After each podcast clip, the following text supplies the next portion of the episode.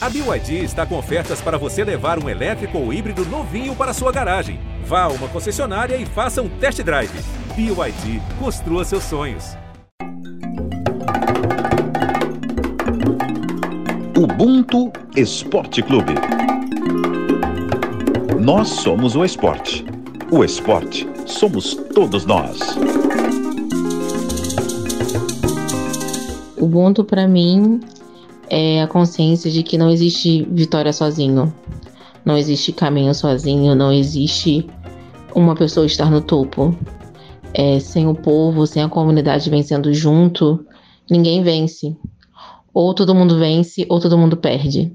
E para mim, o Ubuntu é essa consciência de que a gente não vai a lugar nenhum sozinho. Salve galera, bom dia, boa tarde, boa noite, boa madrugada para você, não importa a que horas você esteja escutando o Ubuntu Esporte Clube. Tá começando agora mais um episódio e essa definição que você ouviu há pouco aí, definição de Ubuntu, foi da Renata Sofia, roteirista aqui da Globo, inclusive esteve com a gente no episódio 52. A gente fala do Space Jam, um novo legado. Para quem não ouviu, quando acabar esse programa aqui, você volta lá, cata lá o episódio 52 e escuta, beleza? Bom, eu sou o Marcos Luca Valentim, sou coordenador de transmissões aqui do Esporte da Globo e me torno redundante quando eu falo a cada introdução que vamos falar sobre um assunto importante, realmente é. Esse de fato é especial, envolve passado, presente e futuro. Vamos falar aqui do Haiti, o jogo da paz ocorrido naquele país em 2004 entre Brasil e Haiti, cujo objetivo era iniciar uma campanha de desarmamento, tendo em vista a guerra civil que acontecia no Haiti. E, óbvio, não vou falar só de Haiti, desse jogo da paz, tem todo um contexto, tem muita história para contar, inclusive o Haiti é um país fundamental, a história do Haiti é fundamental para todos nós, povos negros em diáspora. A gente vai descobrir o porquê para quem não sabe já já. E, obviamente, eu não tenho como estar sozinho nessa, nem poderia estar. Estou muito bem acompanhado. Estou com a Michele Gama aqui, produtora de reportagem da Globo. Michele, como você está? Fala, Marcos, tudo bem? E você? É, feliz de estar aqui de novo e, como você disse, falando de mais uma história importante, né? É, mais uma história importante que eu posso dizer que às vezes são histórias silenciadas, ou que não são muito contadas assim.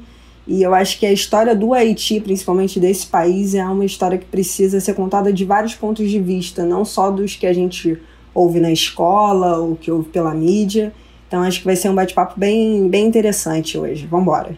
É isso, é isso. Estou aqui também com o nosso convidado, Badio Stanley, que foi zagueiro, zagueiro do Pérolas Negras, equipe de futebol do Resende, aqui no sul do Rio de Janeiro formado por haitianos. E, aliás, a gente vai te encher de pergunta aqui, mas eu queria, já na tua apresentação, você explicar um pouquinho de como você veio parar aqui e o que é, de fato, o Pérolas Negras. Seja muito bem-vindo, irmão. Prazer ter você aqui. Prazer é todo meu, tá? Eu estou cumprimentando a todos. E antes de tudo, eu quero é, pedir desculpa a todos, né? Por causa do meu português, né? Se algo está errado, se eu falo alguma coisa errada. E eu quero dizer também que eu estou muito feliz de estar com vocês, né? É, de poder contar um pouquinho da minha história. É, Para começar, eu entrei no Perolas Negras, né? Que é um time do Haiti que formou. Agora ele está aqui no Brasil, né? Mas é um time que começou no Haiti, na academia do Perolas Negras, né? E em 2014, graças a Deus, eu entrei nesse time e eu passei dois anos lá, né? Treinando, porque é assim, eles fizeram peneira lá, pegar jogadores bons, né, meninos bons, e trazem é, para cá, e aqui no Brasil, né? E eu passei dois anos lá, jogando, treinando, até que em 2016 ele, eu fui escolhido, né, com a bênção de Deus, para estar aqui. E 2016 até agora eu segue nesse time, que é Peloras Negras, e ainda estou jogando. Bad, então aproveitando que você já contou um pouquinho de como que você veio aqui pro, pro Brasil, eu queria saber, você falou que veio é, em 2016, né? Depois disso você voltou no Haiti? Tipo, você tem contato, ainda tem parentes lá? Como é que, que são as suas lembranças, assim, do Haiti, da época que você ainda morava lá? Depois de 2016, eu não voltei mais. Eu fiquei aqui, a minha grande preocupação era é, minha mãe, né, que é a minha mãezona, que eu tinha deixado lá. Também eu deixei irmãos, né, eu não tenho irmãs, eu deixei é, primo, prima, uma família toda lá, né, lá no Haiti. Então, desde 2016 eu não voltei mais. Eu peguei aqui porque o meu pensamento, né, o que estava no meu coração era veio para cá e buscar algo melhor, né, que é o que, que está acontecendo, né, é buscar algo melhor para poder ajudar a família lá, porque é algo, é, as coisas não são fáceis, né, e com a bênção de Deus eu consegui trazer minha mãe, ela está aqui comigo aqui no Brasil, mas a, o restante da família seguem lá. Tem um país que é vizinho do Haiti, que é a República Dominicana. Meu pai está lá com, com um irmão meu e o outro irmão meu ele está lá nos Estados Unidos, mas o restante da minha família tá, estão todos lá. Mas eu não voltei para o Haiti ainda não, porque ainda eu não encontrei o que que eu vim buscar aqui, né? Falei no início, né, sobre as tantas coisas que vamos falar sobre o Haiti aqui, realmente é muita coisa. Até para contextualizar, vocês devem ter ouvido falar bastante em Haiti nos últimos dias, né? o país mais pobre das Américas, que 60% da população vive abaixo da linha da pobreza, etc. Teve recentemente o assassinato né, do presidente, o Jovenel Moisa, em julho, isso só explicitou e agravou ainda mais a crise político-econômica no país. E a geografia também é um obstáculo né, constante. O Haiti está localizado ali numa cadeia de placas tectônicas, então tem muitos terremotos é, como de magnitude 7,2, que assolou o país recentemente, matou quase mais de 2 mil pessoas. Né? Mas é o que a Michelle falou também no início: a história do Haiti não se restringe só a tragédias e mazelas. Pelo contrário, aliás, vem do Haiti um dos maiores exemplos de luta contra a escravização e o colonialismo, a Revolução Haitiana, ocorrida entre 1791 e 1804, portanto, quase um século antes da abolição aqui no Brasil. Né? culminou no fim da escravização e na dependência do Haiti. A Revolução Haitiana é considerada é, um marco né, na história do, dos negros do Novo Mundo, Novo Mundo que é as Américas, depois do descobrimento de, do Colombo. Então, o negro nas Américas foi tratado e se viu de forma diferente a partir da Revolução Haitiana. E por mais entusiasta de história que eu seja, eu não tenho a, a qualidade, a informação necessária como tem o João Bigon, professor de história, meu amigo, mestre em relações étnico-raciais, que vai destrinchar um pouco mais para a gente aqui agora essa relação do Haiti de lá para cá. É muito interessante pensar a questão do Haiti, porque o Haiti foi o primeiro, a primeira república negra e o primeiro país da, das Américas a proclamar a independência. Né? E é isso para a gente deveria significar bastante coisa do, de, do, ponto de vista positivo, mas é o, o principal motivo pelo qual o Haiti sofre uma série de de problemas históricos de cunho socioeconômico, intervenções internacionais, como está no momento, inclusive, né? O Haiti já há bastante tempo, se eu não me engano, desde 2004 para cá, é, o, Haiti, o Haiti sofre intervenção internacional pela ONU. Assim. É, inclusive, um dos países mais pobres das Américas, né? Tem 60%, se eu não me engano, 60% da população é subnutrida. Né? E tudo isso se deve ao a um ponto central em que o Haiti é um, um dos países é, de maioria negra, né, que proclama sua independência é, baseado nas regras que, é, que a França, sua seu país colonizador, fundamentou. O Haiti se apropria das ideias da Revolução Francesa, isso é genial, inclusive, fazer uma análise disso do ponto de vista histórico, né? Porque, é, como Silvio Almeida diz no livro Racismo Estrutural, é, o iluminismo, as ideias de liberdade, igualdade e fraternidade eram muito bonitas enquanto estavam só na França. A partir do momento que os haitianos reivindicam essas ideias e o Toussaint, Toussaint Louverture lidera a, a, a Revolução Haitiana é, e utiliza desses, dessas ideias, desses princípios para instaurar é, o processo revolucionário, né, lá por volta de 1790, 1791, a França olha com maus olhos né, as ideias revolucionárias da Revolução Francesa. Né? Os europeus olham com maus olhos. Né? É, a partir disso aí rola uma série de, de entraves políticos, de ditaduras, substituição de governos, sanções econômicas, uma série de coisas que são intervenções externas e até internas, conflitos internos também do próprio Haiti, que não são 100% internos, isso é importante, é importante que fique sempre claro que países colonizados eles nunca têm processos históricos que são plenamente, na sua totalidade, são apenas internos, são de influência apenas interna.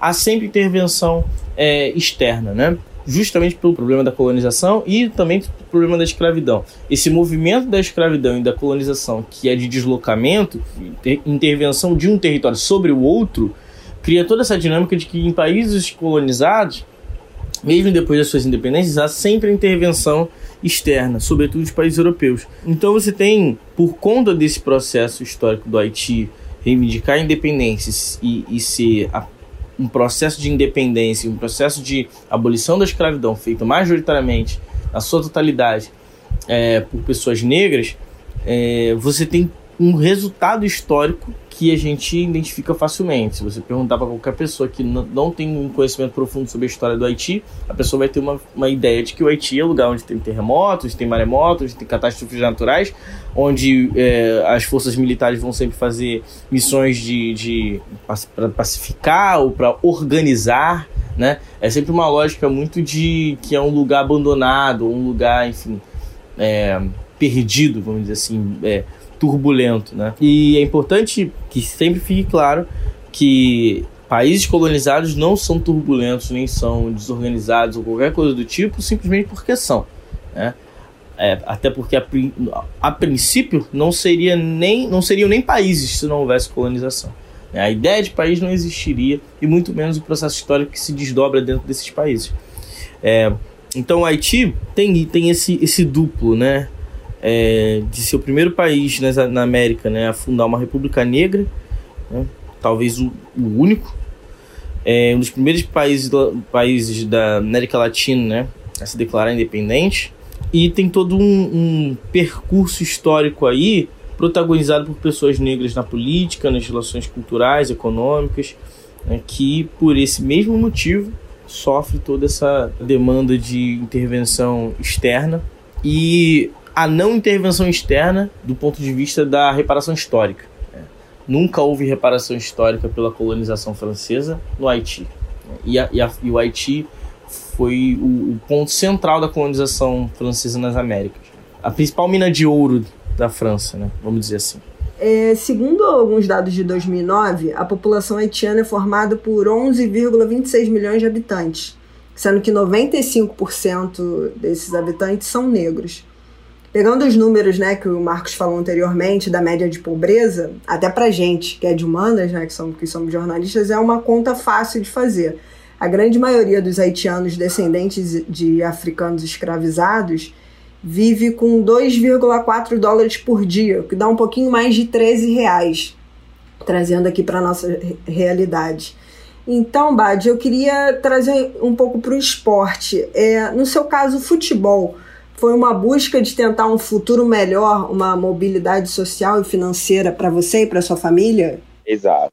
Eu posso afirmar isso, porque é, na verdade, Deus colocou esse sonho no meu coração, né? Quando eu era criança, eu pensei, né? Eu vejo que esse é um caminho que eu posso. Eu não posso falar mais fácil do que jogador de futebol sofre, né? Mas no meu, no meus pensamentos, eu vejo que esse é o caminho que eu poderia ajudar a minha família, porque quando eu estava lá, só para vocês entenderem um pouquinho, é, em 2014, quando entrei no Pelotas Negras, o meu primeiro, digamos, dinheiro que eu ganhei no futebol foi 100 dólares. Não é 100 dólares americanos. Como pode dizer, é 500 good. É, o dinheiro do Haiti chama good. E a gente também, a gente, é, as pessoas, né, os haitianos é, tão sonhados em dólares, em viajar para os Estados Unidos, aí acabaram virando good por dólares, né? Mas o dinheiro do Haiti é gordo. Então, quando eu fui jogar lá num time que se chamava FC Verret, aí os caras me deram 500 tudo.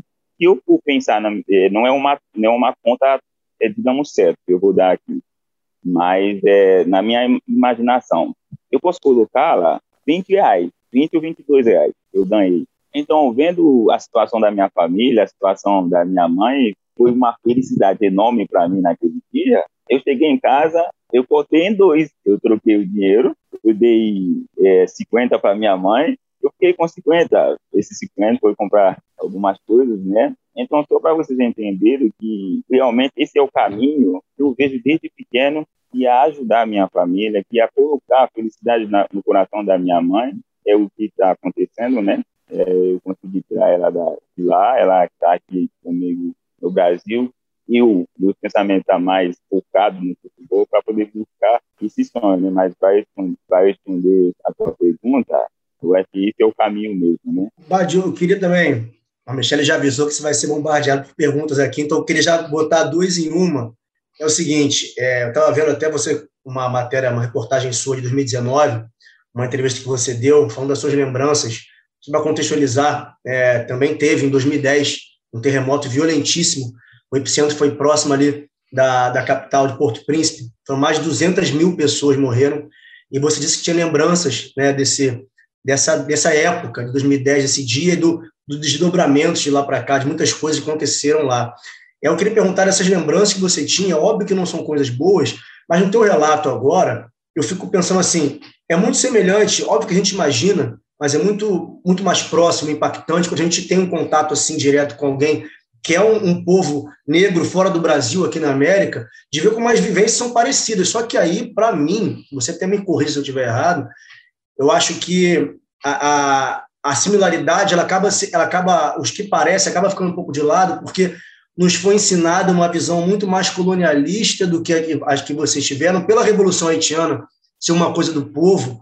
Eu queria perguntar, sendo o mais direto possível, isso. As suas lembranças de 2010, dessa catástrofe de mais de 200 mil pessoas que morreram, e como você vê a vida da pessoa negra no, no Haiti. Porque aqui você está vendo agora como é aqui. Você consegue já perceber diferenças de uma pessoa negra habitando o Brasil e o Haiti. É, só para responder a sua pergunta, eu, eu tenho algumas lembranças né, desse dia, não é boa, mas essas lembranças me, da, me deram forças né, no meu dia a dia porque eu vejo que Deus me livrou naquele dia, né? Ainda estou aqui. É, mas eu tenho um vídeo que eu, que eu fiz, é, eu aqui anteontem, é, eu até postei no meu Instagram, sobre um menino, porque esse último terremoto, vocês ficaram sabendo, né? Eu acho que passou 7.0, se não me engano, e tinha um menino que estava cantando, né, louvando lá, alguns segundos antes do terremoto passar. E enquanto ele estava ele tava com o celular na mão, gravando, e o terremoto começou, né? Então, quando eu vejo esse vídeo também, eu fico muito, muito triste. As lembranças vieram, porque eu lembro é, é no dia é, 12 de janeiro, né, é, 2010, eu era assim também, sabe? Eu até falei lá no vídeo que é do nada. Você, né, que é brasileiro, a moça também, a Michelle, vocês nasceram aqui e desde que vocês nasceram, né, vocês sempre vejam essa terra firme debaixo dos pés de vocês, né? As casas firmes. Mas do nada aí você começou a ver que, sabe, é como se fosse alguém segurando, né? O, a terra na mão e começou a balançando, sabe? Do nada é assustador. Então, é lembrança que me, que me, me deixou é, tristeza, né? No, no coração. Mas quando e, entra, passa pela minha cabeça, me dá força, sabe? para poder lutar. Mas vendo negros aqui, e quando eu cheguei aqui no Brasil também, eu por causa do, do, do, nosso coração que a Haitiana, que a gente simpatiza muito com os brasileiros, né? Quando vejo negros também, eu abraço. Eu tenho algumas brincadeiras que eu fiz com esses amigos meus no Pérolas Negras, né? Pra gente, dentro de nós, assim, é coisa de, de brincar, né? De, de, de alegria no nosso dia a dia, né? É, Marcos e, e como a gente falou antes, né, o, o Haiti e o Brasil eles têm uma relação muito forte. Acho que também por causa do futebol, né? A gente está falando com um jogador de futebol aqui, a gente está lembrando o, o amistoso, o jogo da paz. E eu queria saber, Bad, pegando um pouco desse jogo, é, você era criança, obviamente, mas você tem alguma lembrança desse jogo em si? Porque eu lembro que aqui, no, eu também não sou tão mais velha que você assim, mas eu tenho algumas lembranças de criança desse jogo. Eu lembro que foi uma comoção assim. É, a gente ainda estava no, no governo Lula e tipo tinha uma coisa da ONU da gente mandar falaram ah, da, ao invés da gente só mandar soldados também mandar a seleção de futebol e foi mandada a seleção.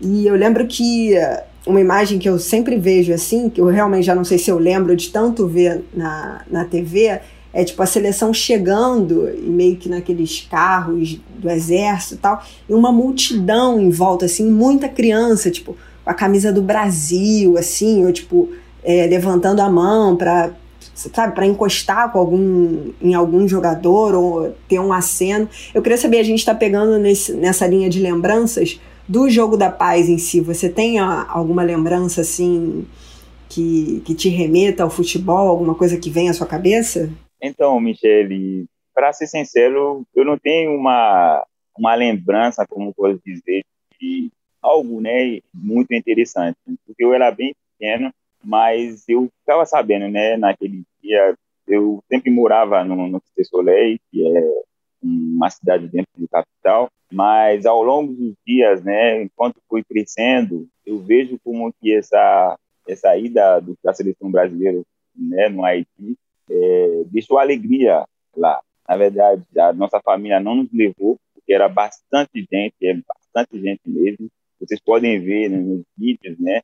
Eu acho que isso não era coisa para criança, não tinha como. Era estádio lotado, fora do estádio lotado. Então, para responder a sua pergunta, realmente não tem nenhuma lembrança, né? Eu posso dizer, ah, eu lembrei disso naquele dia, ou eu vejo esse jogador, como eu queria ver o Ronaldinho, né? O Ronaldo, os caras que foram lá. É, mas não tenho uma, nenhuma lembrança na minha cabeça. Ô Marcos, se você me permite rapidinho, eu só queria pegar, eu então. Permito, tá já que você não tem nenhuma lembrança exatamente desse fato, mas você falou em alguns jogadores brasileiros, assim, né? Eu queria saber quando que você começou a gostar, ou tipo, a tentar acompanhar o futebol brasileiro, e quem são, assim, seus grandes ídolos do futebol brasileiro? Inclusive, roubou minha pergunta, só para adiantar.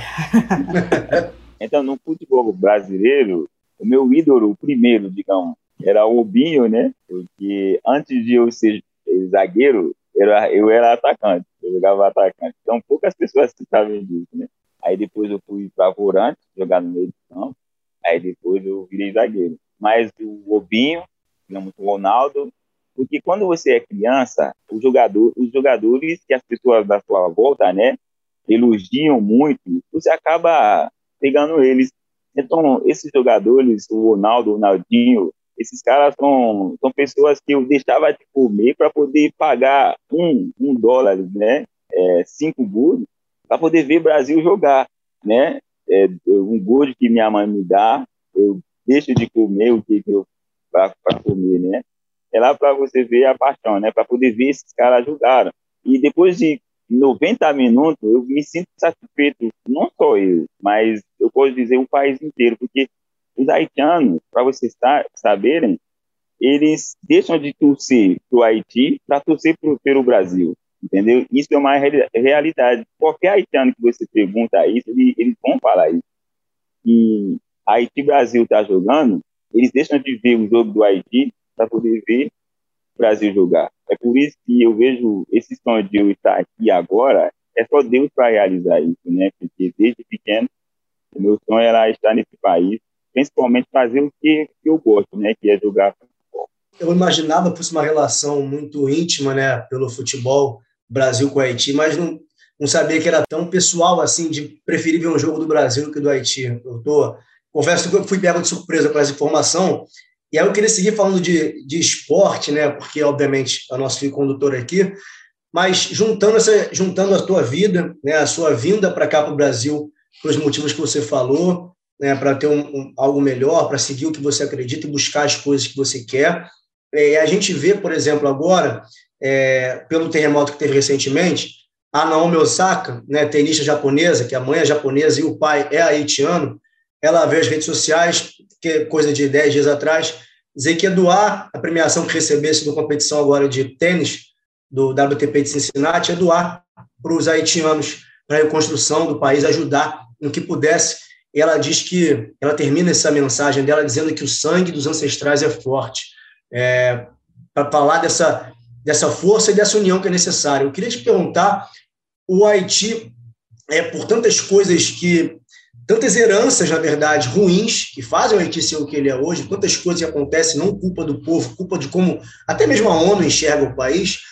Como que essas, essa, você como vive, que viveu lá e agora vive aqui, como você vê uma atitude como a da, da Naomi Osaka, por exemplo, de pedir, é, é, de não só não pedir, de se colocar à frente e puxar uma campanha a partir dela, de não só pedir que pessoas façam ela dando exemplo. Como é que você, enquanto haitiano, enxerga uma postura como essa? Irmão, não vou, não vou mentir para você, é, não sei qual é a palavra que eu poderia utilizar para expressar a alegria que eu sinto e todos os haitianos sentem para poder para ver um, uma postura dessa, né? Uma coisa uma coisa dessa. Enquanto eu estou aqui no Brasil, eu vejo, né, muitos haitianos, jogadores que saíram do país comigo, falam que se eles encontram naturalizar o, o brasileiro, eles vão fazer isso.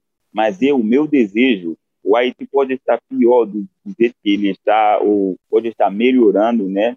Eu vou sempre ter essa, esse sonho dentro do meu coração de poder jogar pela seleção. Ainda eles não, não, não verem, né? Porque é, o Pelas Negras ainda está numa situação baixa, né? Eu creio que eles estão olhando para as pessoas que jogam Série A, mas esse sonho eu creio que já vai se realizar, de eu poder ajudar o Haiti, sabe? É, digamos, alguns haitianos falam que o país dá desgosto, né? Principalmente por causa do político dele, né? Por causa do, do, dessas pessoas que estão estragando o país. Mas eu, eu vejo que se eu tenho esse, isso no meu coração, né? De, de mudar o país, eu creio que no meio do futebol isso pode acontecer. Mas por, pela sua pergunta, eu bato palma, né?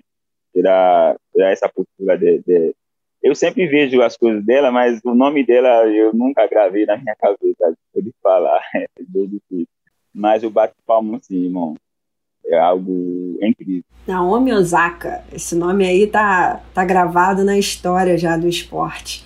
É, o Marcos falou lá no início, o Badi falou agora há pouco também sobre o Pérolas Negras. Eu queria só falar rapidinho um pouco da história desse projeto, que é muito legal, né? É, Para quem não sabe, a Academia de Futebol Pérolas Negras foi criada no Haiti em 2010 pela ONG Viva Rio. Em 2014, o projeto chegou no Brasil. Jovens que se destacam no Haiti, assim como na Venezuela e na Jordânia, são convidados a viver no Brasil. Hoje, a Academia de Futebol Pérolas Negras é a única instituição das Américas que abriga um time mundial de refugiados atualmente integrados por haitianos, sírios, venezuelanos e, e, brasileiros em situação de vulnerabilidade. No Brasil, tem os níveis da base, sub-20, sub-17 e também a equipe feminina. O Pérolas Negras foi campeão da Série C do Campeonato Carioca nas categorias profissional e sub-20 e disputou a Série B2 em 2018. É, você já falou, Bad, como que você é, conheceu o Pérolas e tudo, mas eu queria saber agora o que, que ele representa para você, assim, o que que o time, eu queria que você também falasse um pouco de como que tá, porque eu sei que vocês estão disputando a Copa Rio, né, mas primeiramente eu queria saber o que que o Pérolas Negras representa para você. Então, é, o que o Pérolas Negras representa para mim, não vou dizer tudo, né, mas na minha vida profissional, digamos que é o time que me deu a minha primeira oportunidade então, o Pérolas Negras é, representou muita coisa para mim, sabe? Porque no país, é, quando eu estava lá, né, digamos, é, debaixo de muita coisa ruim, né, e descobri o talento que eu, que eu tinha, né, me ajudou a sair do país, a chegar até aqui. Então, esse clube, eu vou levar ela para o meu coração. E sem contar muitas coisas que eles mostrá-lo, o meu talento também, né? Mas a gratidão vem aí, vem aí né? Que, e, tem muitos jogadores haitianos bons também, né? Que poderia estar no meu, no meu lugar. Então, meu talento, sim, mas eu posso, eu tenho que agradecer a eles, porque eles poderiam escolher outros, né? E me deixaram para trás. né eles fizeram muitas, muitas coisas para mim, me profissionalizar no futebol, e eu já visitei dois países na Europa, né?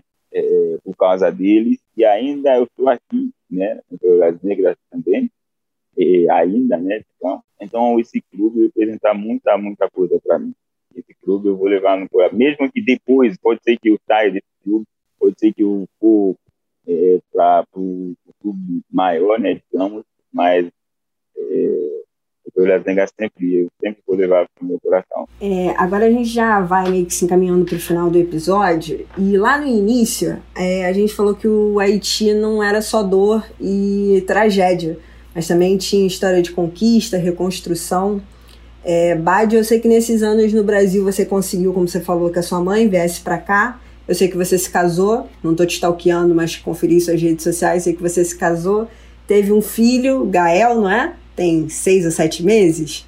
E você tem a sua carreira como jogador de futebol. Nesse sentido é, que a gente falou de conquistas e reconstrução, a sua história também se confunde um pouco com a história do seu país, com o Haiti? Então, eu posso dizer que é, uma pessoa sempre tem que ter essa, a esperança dentro do coração de saber que vai dar certo, né? Em algum momento tem, é, pode ser que dá a volta, né? É, por cima, e é que é assim que fala, né? Então, com a minha história, eu posso dizer que do jeito que Deus me usou, me utilizou, né, para me ajudar a chegar num país desse, então eu posso falar que o Haiti pode ser que, que ele muda, pode ser que Haiti muda, sabe, de, de, ser, de melhorar, né, então, essa é a palavra. Então, comparar a minha história com a do Haiti, eu posso dizer que algum momento pode ser que, que muda. Mas em 2010, muitas pessoas pensaram que depois desse terremoto, né, o Haiti ia melhorar com a ajuda que teve, né? Mas creio eu que passou para pior. Então, eu não posso afirmar que depois de outro terremoto também, que pode ser, mas a gente sempre tem que ter essa esperança no coração que pode ser e melhor. Não sei se é se respondi bem a sua pergunta. Eu queria que a Michelle contasse, porque ela falou que quando convidou você para vir participar do Ubuntu Esporte Clube, você não sabia que era o Ubuntu. Aliás, Michele, encerra aí, porque você é mais, faz mais sentido você contando isso do que eu. Não, porque quando a gente estava pensando nas pautas, né, estava conversando com a Rafa, nossa, nossa companheira aqui de Ubuntu, Aí eu já sabia um pouco da história do Bad, mandei para ela e falei: Ó, oh, tem essa sugestão aqui de personagem, o que, que você acha? Aí entrei em contato com ele pelas redes sociais. Ele topou o convite logo de cara para participar do podcast, mas ele me perguntou: o que, que significa Ubuntu? Aí eu mandei para ele uma, uma definição que eu gosto, do que, que significa para mim.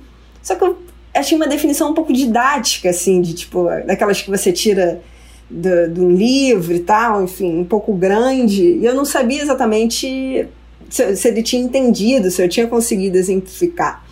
Então, meio que agora, assim, é, Badio, com, com todo um atraso aí de alguns dias, o Ubuntu é, é, é mais ou menos isso daqui o que a gente faz.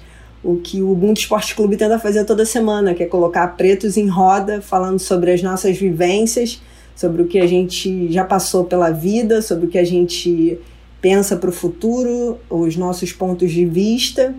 Não sei se você conseguiu entender de forma prática o que é o Ubuntu para gente, assim. Mas espero que você tenha gostado. É, e é isso, deixo aberto aí para você o espaço se você quiser falar mais alguma coisa, tipo, que o espaço está aberto. Se você quiser falar qualquer coisa, fica aí à vontade. Deixa eu te perguntar, Abad, você se sentiu bem aqui entre nós? Sim, muito bem. Então você sentiu o Ubuntu. Então é basicamente isso.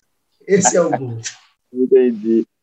Para ser sincero, é porque eu pensei que cada. Pode ser, né? Que, cada letra, digamos, U, B, U, N, T, U, tinha uma, uma digamos, uma. Não é frase, né? Uma palavra. Uma sigla. Uma sigla, exatamente, exatamente. É isso aí, é, é isso aí que a Michelle falou. É, são várias definições, basicamente a gente poder conversar, se sentir bem. E como você falou que tava, foi bem recebido, a gente agora sabe que somos bons anfitriões. E agora a gente vai se encaminhar para o fim. Agora aqui tem uma musiquinha rolando, o pessoal já está familiarizado, a musiquinha do Ubuntu. E aí, Bádio, no início, a gente ouviu lá no início, o Júlio Oliveira fala assim: é, nós somos o esporte, o esporte somos todos nós. O Ubuntu é isso também. O Ubuntu é muita coisa que envolve a gente afetivamente em nossos laços ancestrais. Galera, um prazer estar com vocês aqui hoje. Pessoal que ouviu aí, até a próxima. Mais um episódio para conta. Até breve.